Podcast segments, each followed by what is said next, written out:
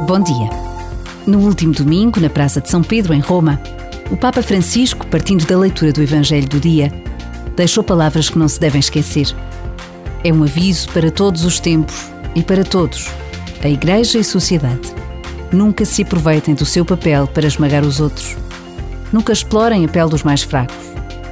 E acrescentou: E vigiai, para não cair na vaidade, para não nos fixarmos nas aparências, perdendo substância, vivendo na superficialidade.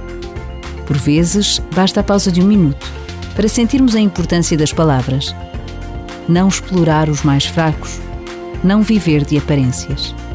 E todos podemos participar nesta determinação de criar um mundo mais justo, de fazer de cada dia um dia melhor.